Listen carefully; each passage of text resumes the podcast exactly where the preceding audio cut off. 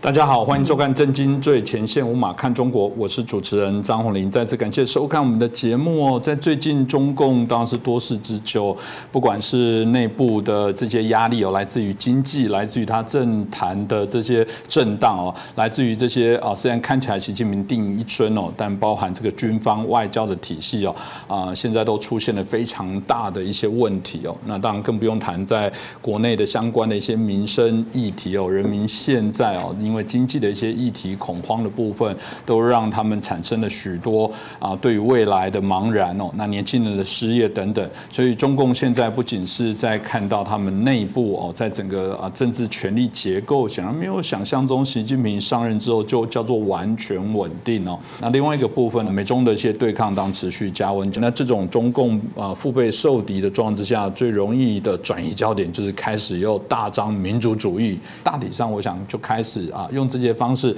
来掩饰他自己真的内部的无能跟失能哦，所以后续会怎么走呢？我想，呃，我们大家值得关注。所以，我们今天就好好来谈一下。那很开心，我们继续邀请到台大政治系的啊名誉教授明居正老师哦，来帮我们分析一下。明老师你好，呃，主持人洪林老师好，各位观众朋友们大家好。是老师，我们刚刚提到了中共一直当对外都遂行这些洗脑统战，这也是他们一贯的一些手段跟伎俩那最近因为选举的原因呢，只有在台湾内部又开始产生说，其实本来两岸是很和缓的啊，都是美国，美国巴不得让台湾跟中国一战，让两边同时都衰败。老师真的是如此吗？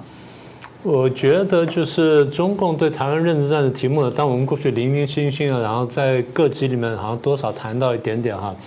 不过最近这一波，我觉得比较严重，就是在抖音上面又又在出来。他基本上讲的这个重点就是啊，没这个美国人最坏了，美国人要这个挑起两岸的战争什么等等。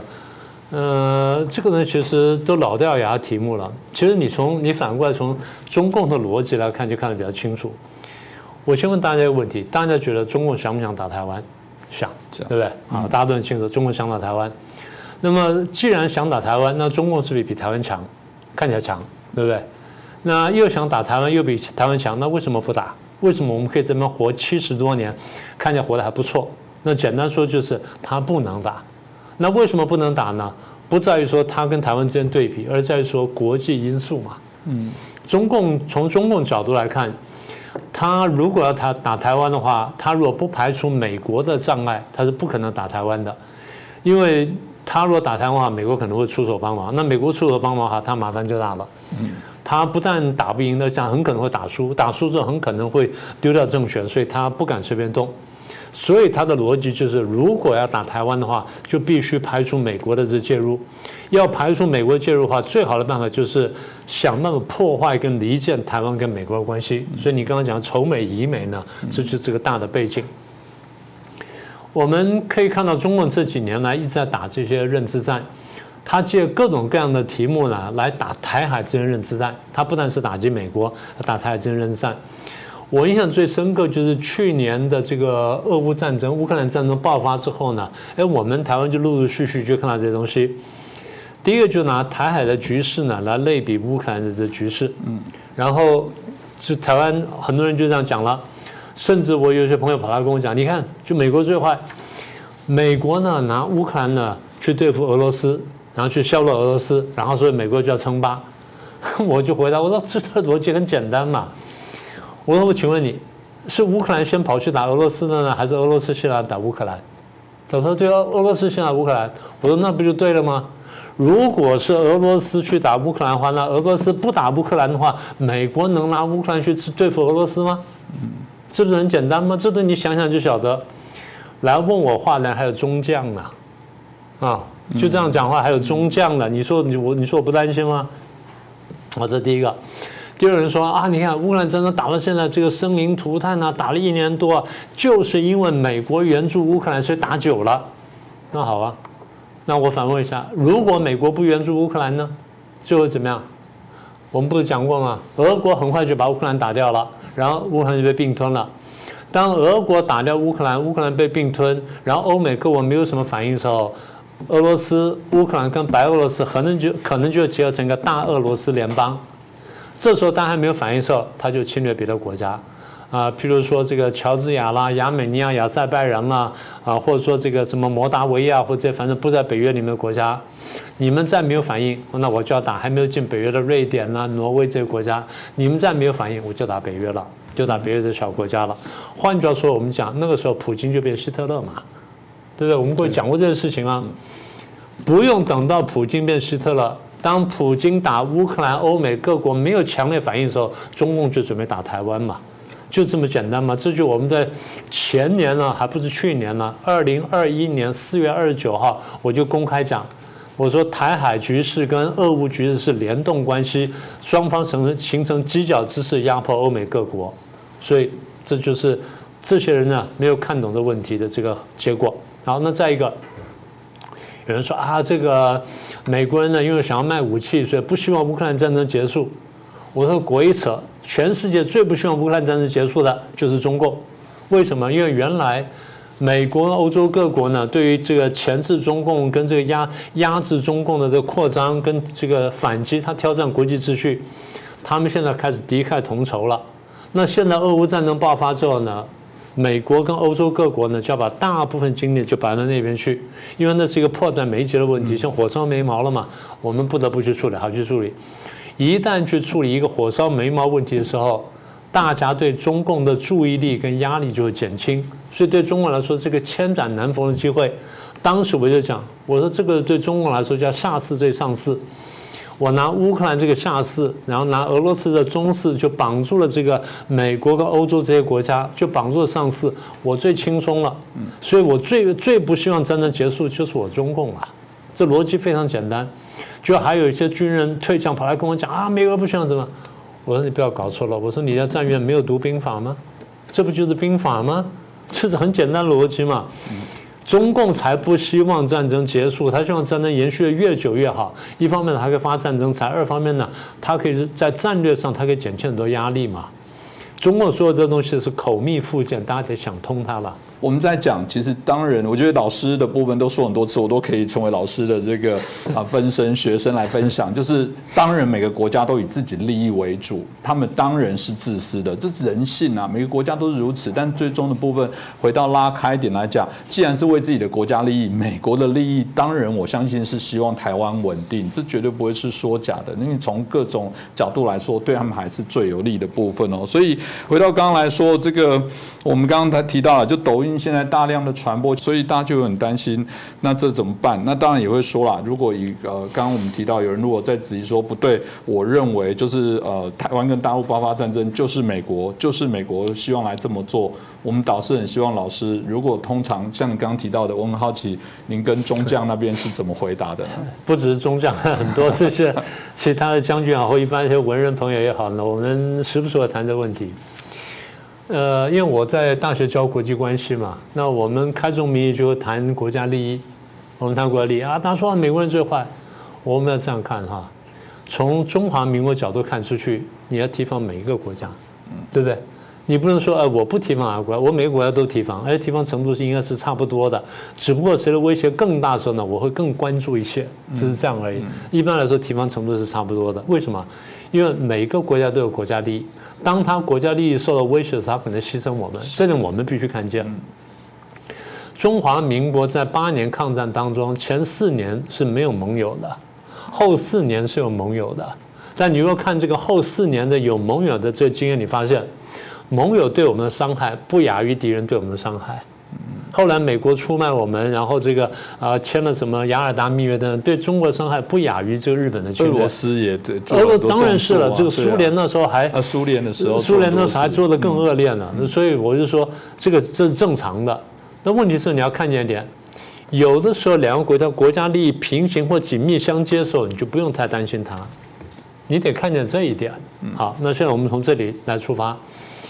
你刚刚提到说，这个很多人认为说啊，美国对台湾怎么样怎么样？我先问第一个问题，人家讲啊，美国军售台湾是为了赚钱，对，当然为了赚钱。那我们难道就真的赔钱吗？我们真的傻瓜吗？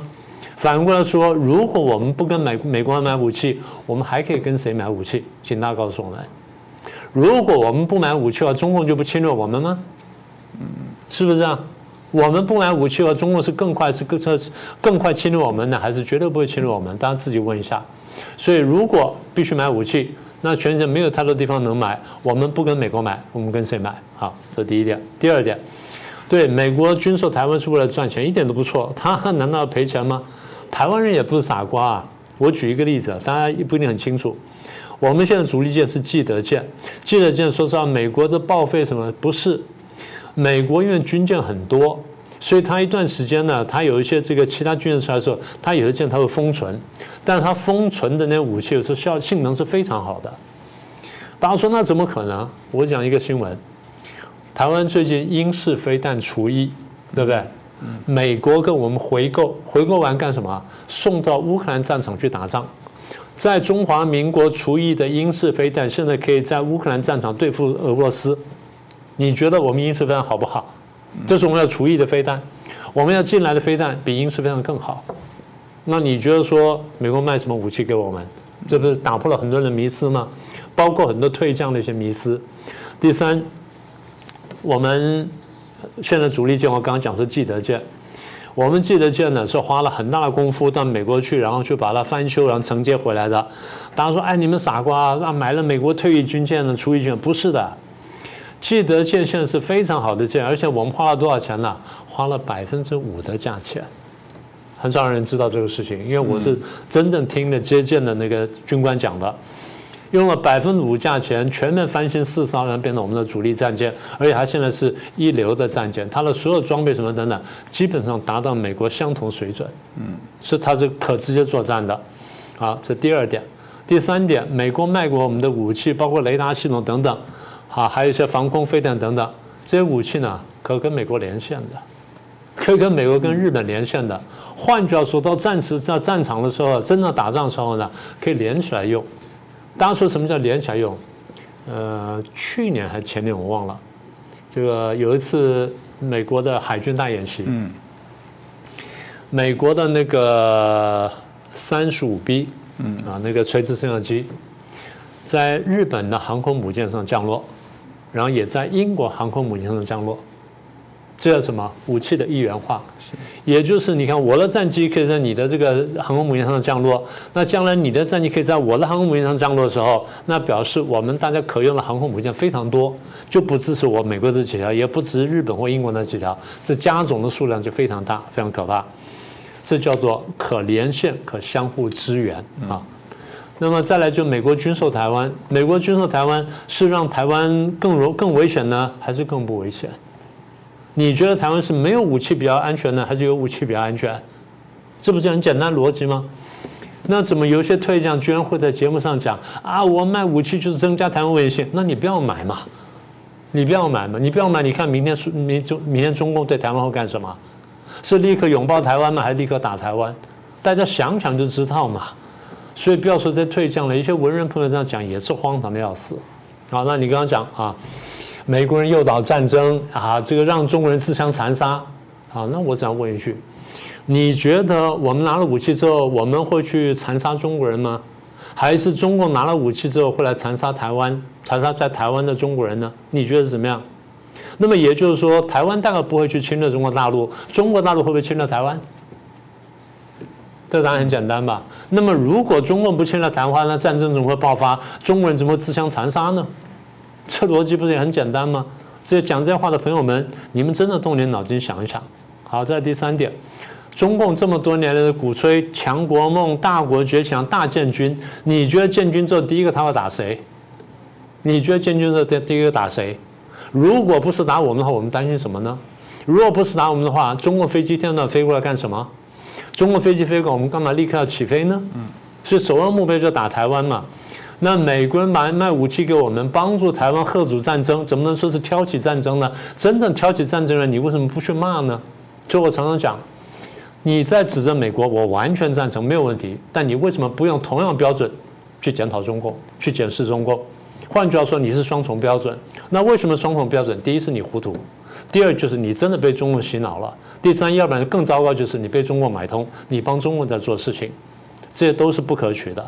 好，那最后，中共这些年来在鼓吹强国梦、大崛起，就是他要争霸美国嘛，他把中国人、把中华民族要准备带入战争嘛。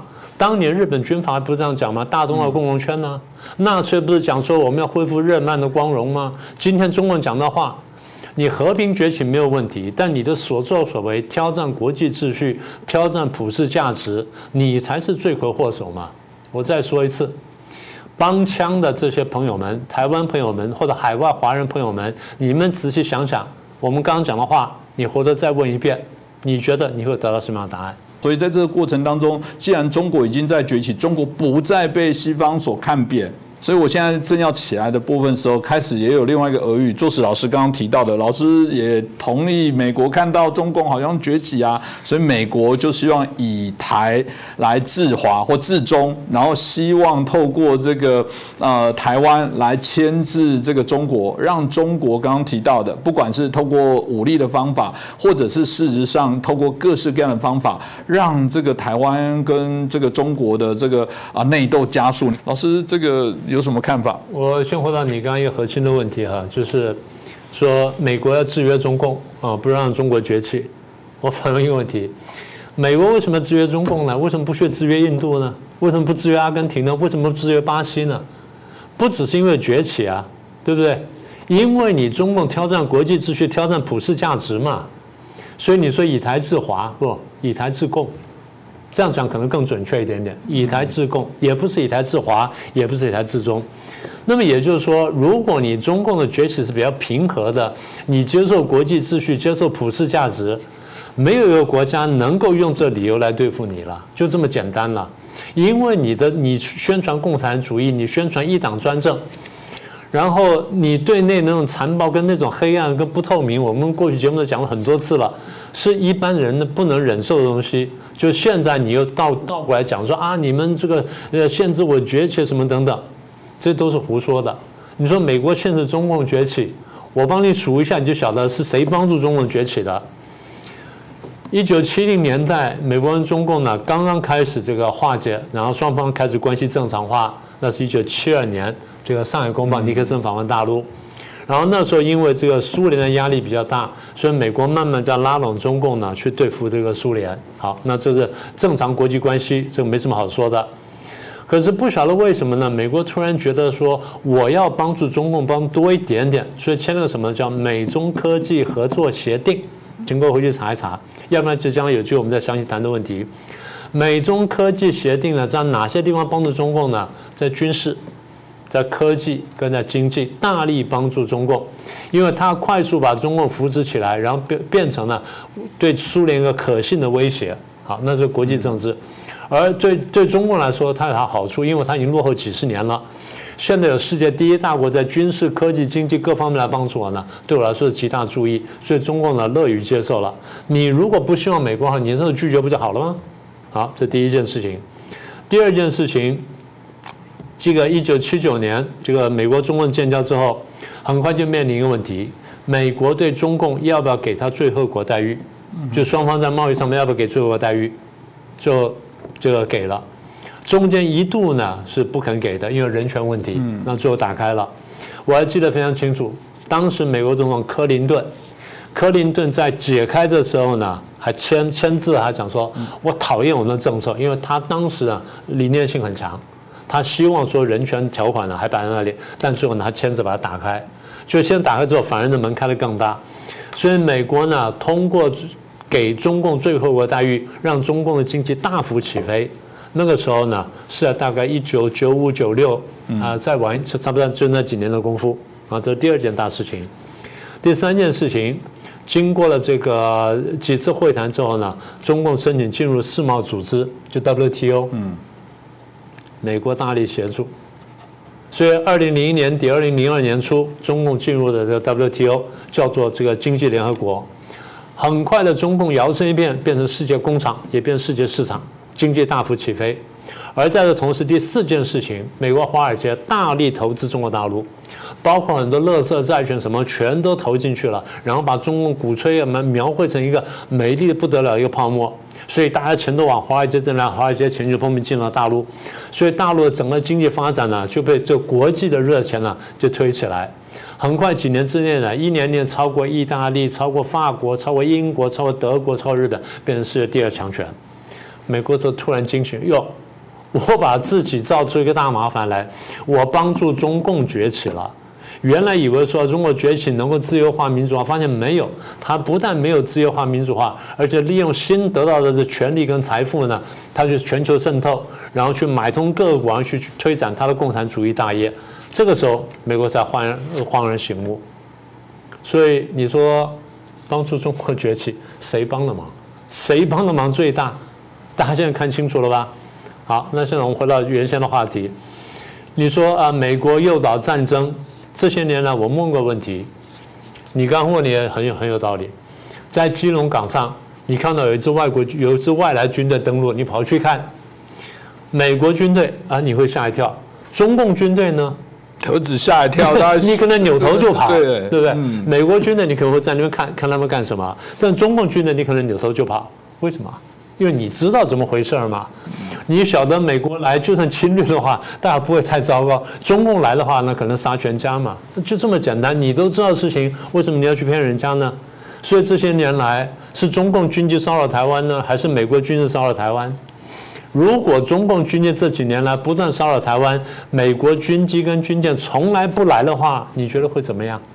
这我们都问过的问题。今天我们再说一次：去年八月份，佩洛西访问台湾，中共呢发动了第四次台海危机，然后啊这个包围性的这演习什么等等。你说啊美国没有出兵，很多推荐来这边讲说没有出兵。后来我就问到我说没有出兵，我说你战院的书怎么念的？你不是说不战而屈人之兵吗？美国三艘轻重航母就摆在这个这个地方，中国不敢越雷池一步。什么叫没有出兵呢？你身为军人，职业军人，退下职业军人，你怎么会讲这种话？文人的这些战略家，你教过国际关系，懂一点兵法的都不应该说这话，何况你是战院出来的呢？是不是这样？所以台湾呢，我一再呼吁呢，台湾人呢不要太短视啊，真的要看懂这些道理。你要看明白国际形势呢，现在怎么样对我们有利？我们怎么运用国际形势？我都说了很多遍了。现在全世界来帮我们反共，我们反共反了几十年，过去是孤军奋战，现在大家来帮忙，你还把来帮忙人推走，这不是开玩笑吗？我们上一集不是才讲到说这个什么，呃，中共想要破坏台美关系吗？不就这样子吗？所以你讲到什么以美论呐、仇美论呐、分美论呐，也都这么来的嘛。所以逻辑非常简单了，中共是一个习惯撒谎的人，中共习惯贼喊捉贼，你把他的话反过来听就行了。这第一种，第二种就是，你把他骂美国的话拿来看看他自己，你就明白到底是谁对谁错。这是个很简单方法。所以，我们再说一次哈，这个大家在抖音上或在什么地方可以看到很多有趣的什么事情。但是如果说像符合我们刚刚思路这些中共这些这些传的东西的话，大家就不要再传了，看一看笑笑过去就算了，甚至把它删掉，不要再往下看。这样才真的是保卫台湾，然后对你自己、对中华民族都好的一种做法。是我们很希望大家除了这个武汉肺炎这些病毒可以助长在我们的身体之外，我们也希望这种中共认知战的病毒也到你为止，你不要成为这个病毒的传染源，然后不断的扩散，不要变传播者。我觉得变传播者很重要。你老师们在谈这个事情，我还是必须讲啊。我相信我们的节目是已经很秉公公允的在谈一些事情。我一直会觉得说，不管你成立民主大联盟、菲律大联盟、执政大联盟。好歹一个基准就是里面不能有中共在里面成为你的联盟的一员，可以接受吗？在政治上有底线，你可以去真的是好好的去检讨。我我们一直说了，民主不是不会犯罪，民主不是这个国家就完美。所以当然你简单的说台湾有没有问题，你一定会去举一些例子，同样在抖音在哪边看到说，你看你看他有贪污。Fine，是啊，就是有啊，但是中共的贪污能谈吗？中共的不适任可以谈吗？这个部分我想很清楚，大家就可以看到我们在整体的整个台湾来讲，我还是有信心，觉得台湾是在进步的。台湾也许从表象的民主，正要进入到深化的民主。台湾如何加强这些民主的韧性？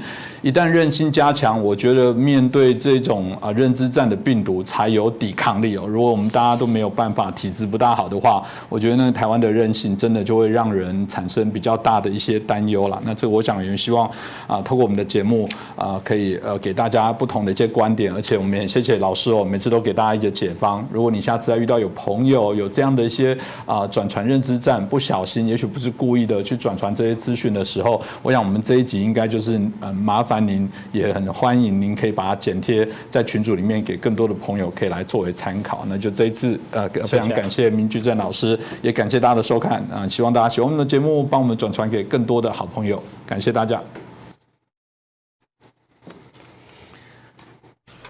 老师，导师有个问题，季星级的部分怎么看？我觉得包含台湾现在有人想去拥抱季星级，因为刚刚提到的对美国当初对于中共的无害论、中国的无害论，好像我觉得他也是一个还蛮重要的起头者。那像我看起来好像有政党要去拜访他，开始要去谈论，这个后续会产生一些效应吗？我们顺便可以做一集这个节目。对，我我觉得，因为这跟刚老师题目在谈到那个美国的这个脉络，我觉得还蛮有趣。显然有一些反扑的力量要去谈中国崛起的无害论。那你为什么不去基辛局？为什么不问六四呢？问问新疆问题呢？问问香港问题呢？然后为什么讲说一天到晚来威胁台湾呢？对，你说两岸和平，我很赞成啊。但是当初中共不是跟你经济保证他不会武力犯台吗？你为什么不反问他？你现在是不是破坏这个破坏当初允诺了？嗯，然后香港问题，你是不是破坏允诺了？所以我觉得的确有一群计心极门在蠢蠢欲动，这也许是这个我们要注意了。OK，好，嗯，各位震惊最前线的好朋友们，我是主持人张宏林，欢迎订阅我们的频道，也记得打开小铃铛，掌握最新节目通知，让精彩评论不错过，更欢迎留言转传影片。正经最前线，无马看中国，我是陈小农。我们都知道，二零二二二年就去年，国际金融的资金大幅度在撤离中国。那今年第一季度呢，外国投资的流出这个状态没有改变啊，继续下去。我看到全球最大的一个对冲基金的，就是桥水基金的创始人叫 Dario Dario。有。呃，他虽然是十多年以前，呃，十多年来一直在唱好中国经济，但近半年来是三次警告中共的经济困境。那么还有一位是美国有个亿万富豪，是有号称新兴市场教父的麦普斯。他今年三月二号在这个 Fox Business 这个频道里面做这个参加节目时，他就讲这样一段话。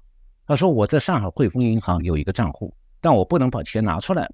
现在中国政府正在限制资金流出中国。”然后他在受访当中就警告投资者：“你们要投资中国要非常非常谨慎。”那现在外资和外企在中国的投资和利润都在下降啊，而且持续一段时间了。那外资想自由撤离，其实也困难重重。我就想到啊，这个两年前呢，有人以美国的那个有一个一九七七年的老鹰乐队有一首主打歌曲《加州旅馆》来比喻各国商界面对的中国。这个歌的歌词有这样一几句话，蛮好玩的，叫做“欢迎光临加州旅馆，这么美妙的地方，我们都只不过是自己设下牢笼的囚徒。”然后的歌手呢，就用旅馆前台经理的身份唱，说：“别紧张，我们只有迎客计划，你随时可以付账，但是你永远无法离开。”那用这个经济比喻啊，来比喻未来的中国经济，是不是蛮贴切的哈？就是说。去中国投资，你可以计算盈余，但你永远别想撤出来呢？会不会这样？那不少国家曾经希望说中国能像二零零八年那样再次拉动全球经济，不过呢，好像现在失望哎。那究竟要怎么样看中国的经济现状？今天啊，我们非常荣幸的请到了财信传媒董事长谢金河先生。那谢董，董先生好，各位观众朋友，大家好，很荣幸能够参加我们小龙先生的节目。我和谢董呢，这个几年前在台湾就认识哈，呃，然后呢，我看到谢董在七月二十六号的脸书上有个发发了一篇文章，标题是“习总书记的头痛时间”。呃，这篇文章啊，介绍了中国经济的现状。那我感觉说，您的分析是非常重要、很全面，还有不少最新的独家观察。我今天可不可以，谢董，请您为我们观众朋友们介绍一下？习近平现在头痛的事情都有哪些呢？好，我想在七月二十四号中央政治局的会议当中，习总书记大概提示的几个重点，一方面就是中国股市长期低迷不振，那么这里面有一个振兴股市的计划，所以在礼拜一的时候呢，你看到香港也好，包括深圳、上海股市都有一天的大涨，但是这个只有涨一天。而这里面的内容，他提到五个重点哦，一个呢是内地的房地产哦，第二个呢是地方债，第三个呢是消费，第四个是就业，第五项呢是人民币。这五大项其实环环相扣哦。那第一个就是说，我们现在如果这样看，这个中国的房房地产在过去这两三年，你从恒大一直到融创，再到世贸房地产、佳兆业。然后呢，这个很多的地方的这种房地产的公司啊，其实老早已经资不抵债，呃，最近又出了一个碧桂园的事哦。我们如果把这些中国的房企啊，它累积的负债的债务啊，算一下的话，你就知道这个像现在恒大有多可怕呢？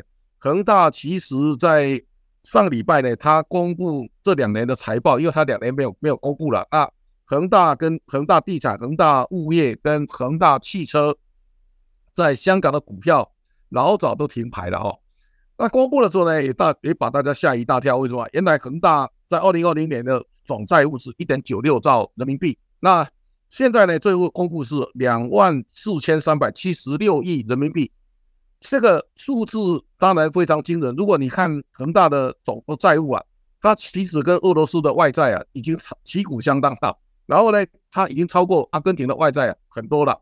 如果你把恒大的负债拿来当 GDP 算国家的，你看恒大一家一个一家公司的债务大概跟哥伦比亚整个国家的经济产值没有差多少哦，所以这个叫债可敌国的时代，就代表中国现在房地产其实已经你怎么都没有办法了。也就是说，在恒大出事之后呢，王健林的万达现在他也把深圳的楼盘盘给人家了，同时呢，你看到碧桂园现在出事了。碧桂园现在也陷入动弹不得的境地了。那这个就是说，房地产在中国就像一个人身上长了癌细胞，理论上这个癌细胞要割除了哦。也就是说，该倒你就让它倒，倒了以后才能重生嘛哦。现在在中国的房地产公司现在不能倒，不能倒呢，它就瘫在那里。这个瘫在那里的结果，你整个房地产就瘫在那里了。那现在它有动限跌令了。但是你这么一来的话，房地产想卖人他们卖不掉嘛哦，所以现在中国的房市，在过去三十年呢，买房子是中国的显学，因为中国的 GDP 的总量的成长都跟房地产的这个增值增速有关，包括卖土地。而你呃，中国现在内地的老百姓呢，大概就是大家以买房作为这个财富增增加一个最重要的手段。现在那个房地产它不再不再增速了，而开始在不断的往下跌，这个跌的时候呢，变成有行无市，这个是拖垮中国经济最重要的关键。为什么？房地产不涨价的时候啊，大每一个人都在抬高筑，这个情况之下，我们现在大家可以看到，为什么中国的消费拉不起来呢？源头在做大房地产，房价上涨的时候呢，你会发现你的你的财富效应啊，你你你你的所得，你的你的财产都在增加。那房地产下跌的时候呢，你发现你的财富在增在在减少。但是呢，负债不断的增加，这个时候你更加不敢花钱，所以我们大家可以看到，现在中国陷入了通货紧缩的这种情况呢，绝对比日本在一九九零年发生的泡沫经济失落三十年更可怕。所以这个为什么现在大家不敢消费？中国政府现在用尽各种办法要去推让大家花钱，但是呢，政府希望大家花钱，大家更不敢花钱了。这个是现在当下我们所看到这个比较严严重的一个情况。那再过来看地方债，地方债现在已经大家都躺平了，就是说地方政府过去大家不断的去大兴土木借钱开发，现在呢你发现大家债台高筑，啊债台高筑呢能能卖的地大家都卖光了，你能够储存的资产也大家都已经卖掉了，在这种情况之下呢，大家坐困愁城，地方债的问现在我们可以看到现在的失业的问题啊。最近这个是大家非常关注的，也就是说，你看到十六岁到二十四岁的年轻人，这个我们看到上个月呢，他公布的数字二十一点三，北大的副教授张丹丹说啊是四十六点五哦，二十一点三为什么变四十六点五？他把原来一千六百万的年轻人躺平组啊，把它算进去，那算进去呢，十十六岁到二十四岁这个年龄有九千六百万人，那九千六百万人呢，一千六百万失业，再加扣原来二十一点三，大概算一算有四千万人是失业的哦。这年轻人找不到工作呢，现在你用尽各种办法去催他也没有用。那这个时候呢，中国还面临一个更大的问题，人人口老龄化。现在超过六十岁以上的老老年老年人已经到达两兆六千九百多亿的人口了。那这个数字一直中国不断的变老，到二零三五年的时候呢，他说超过六十岁以上的老人会达到四亿以上。那四亿的占占人口总数啊，有超超过三十哦，百分之三十。这个百分之三十就告诉你，中国现在的养老金啊，你退休的人领的钱都非常的多啊。我上海有朋友啊，他说他爸爸一个月来领一万零七百多啊，他妈妈领九千一啊，那我这两个加起来就两万人民币了。这个两万是两万块的人民币，如果老龄人口不断的增长，我相信中国的财政啊一定会挺不住了哦。所以这这一来的时候，你大家可以看到，从房市到地方债，再到就业，然后到失业啊，那这个时候年轻人失业，我相信这个一定很严重。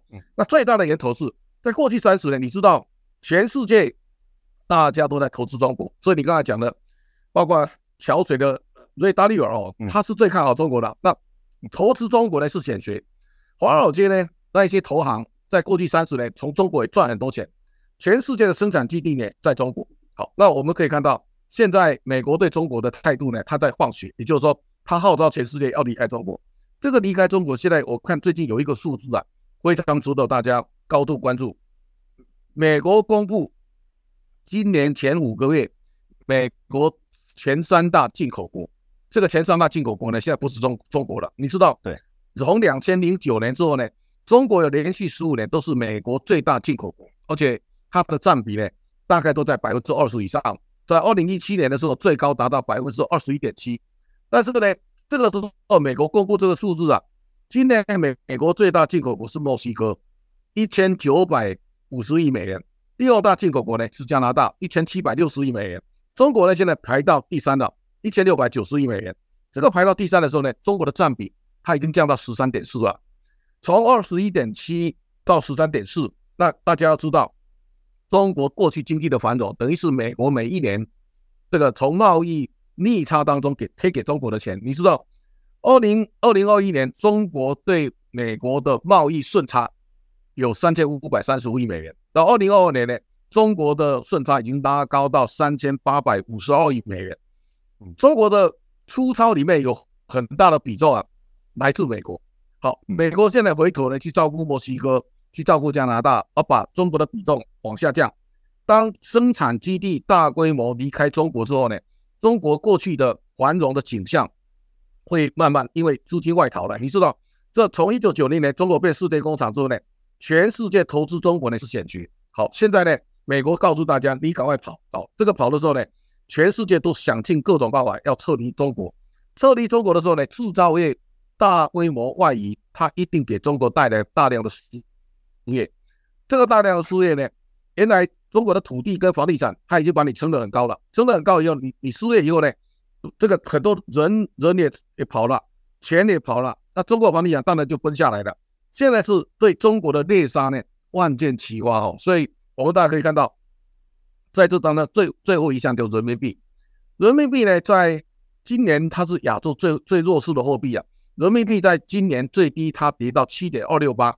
那这个情况来看呢，我们大家可以看到，现在对香港它是非常可怕的。也就是说，香港在在国安法之后呢，香港几乎它已经变成内地的一个城市了哦。那现在对香港来讲，我觉得最后香港最最后一根稻草，大概就是香港联系汇率。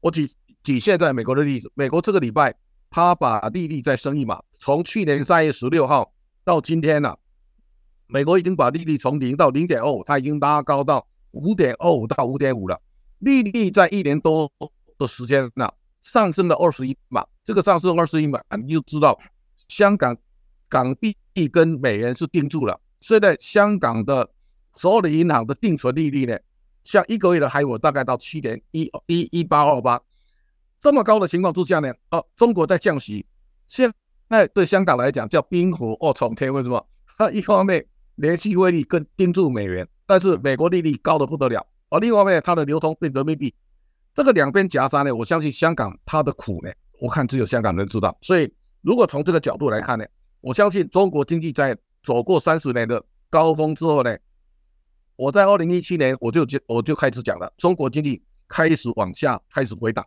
这个回档呢，最坏的情况，如果万一现在的制度不变，我相信中国的惨况会比日本输落三十年可能还更严重。也就是说，房地产泡沫化以后呢，它会影响中国的消费，中国的消费呢，在带动现在。制造业万一做呢？年轻人失业，这种层层的压力不断的下来，那制造基地不断的移开之后呢，中国经济盛况它慢慢会现出原形。这是在这段时间呢，我们可以看到，那习总书记出来召开中央政治局会议呢，他一定感受到中国经济所带来的压力。而这个压力呢，它第一季的 GDP 啊四点五，第二季呢五点五，但是表面上看起来这数字还好，但是中国已经很习惯两位数。或百分之七、百分之八的成长了，这样的一个在相对，因为为什么这五点五是不好的呢？去年这个时候，去年的第二季，中国的 GDP 是零点四啊，你在相对这么这么低的基期呢，现在这个比较五趴的五点五趴的成长，其实跟市场原来预期七趴八趴差距是非常大的。那这个告诉大家，中国经济的减速呢，我相信现在才正要开始，而且这个时间呢可能会拉得很长，这是大家。高度要关键要注要知道的，在这么多年当中啊，其实我在二零一七年已经告诉大家，中国经济在川普祭出贸易战之后呢，它会开始往下走。大家如果稍微回顾一下，中国经济在扩在扩张的时候，从江泽民时代到胡锦涛的时代，这二十年中国走的是最极端的资本主义的路线。到了习近平之后呢，他开始走回毛泽东路线了，所以。我我们如果看中国经济的几个大转折，在邓小平时代啊，我那个时候读大学三年级，我看到邓小平喊一个呢叫“不管白猫黑猫，能抓老鼠就好猫”。第二个呢，他说“摸石不过河”。第三个，让少数人富起来。我那个时候呢，我就跑去正大国关中去考正大东亚所，为什么呢？我知道中国一定大气啊。这个我有一段很长时间了。我在国关中心呢，去看毛毛泽东思想、马列思想，然后呢，去研读这个辩证唯物论、唯物辩啊，我我我在搞这个东西啊，哦，现在呢，我会发现到二零一七年的时候，我跟我跟台湾很多朋友讲，我说你看到习大大在喊厉害的我的国啦，啊，中国制造二零二五弯道超车啦，然后呢，一带一路啦，他要称霸世界的时候呢，一定会把美国弄醒。而当美国开始把中国列为最主要的敌对国家之后呢？中国、美国对中国的猎杀，我相信中国经济很难逃过美国这个手。所以我在二零一七年之后呢，我就公开告诉大家，中国经济从二零一七年开始走下坡。然后呢，我告诉大家，日本经济呢会大好。我我讲日本经济会好的时候，没有人相信。为什么？我说美国在亚洲啊，一定要找到一个相对伙伴国家，然后呢，让他有足够力量呢来抵抗中国，那个就是日本。所以我我一早我很早就讲，我说日本跟印度啊。会就像螃蟹两个夹子一般呢，刚好夹住中国啊！现在这个整个态势正在发酵当中，所以未来我们要看中国经济，大家一定要站在比较高的制高点，从地缘政治的发展来对中国经济呢来下判断，我相信会比较精准。谢谢谢董。最后我想再请教您一件事情啊，跟台湾有关系哈，就是面临中国这个经济的大滑坡哈，这个趋势看样子是一路下去不会停了。那现在台湾还是有些人。在讲说要拉近两岸的经济经贸关系，那这是不是一种误导呢？那台湾要目前要怎么样应对中国经济的坠落呢？在过去三十年当中，中国的经济的大起，我相信这是世界的纪录。也就是说，中国经济的总量在这三十年当中快速的崛起，人类到目前为止是第一招哦。嗯，还有台商在中国经济上升的这个波的波段里面。台商也是赢家。那中国经济在转折之后呢？大家可以想象到，台湾的社会现在有一一一个过比重的人，大家对中国的当然有很高的幻想，也就是说，他他们认为中国经济你看这一年来啊，大家都在鼓吹叫东升西降，也就是说中国经济好的不得了，啊，美国经济又崩溃了，台湾也叫传这个啊。我跟很多人讲，我说刚好相反的，为什么？美国现在强壮强壮无比啊，现在中国问题才大，但是台湾的社会很多人浑然不知啊。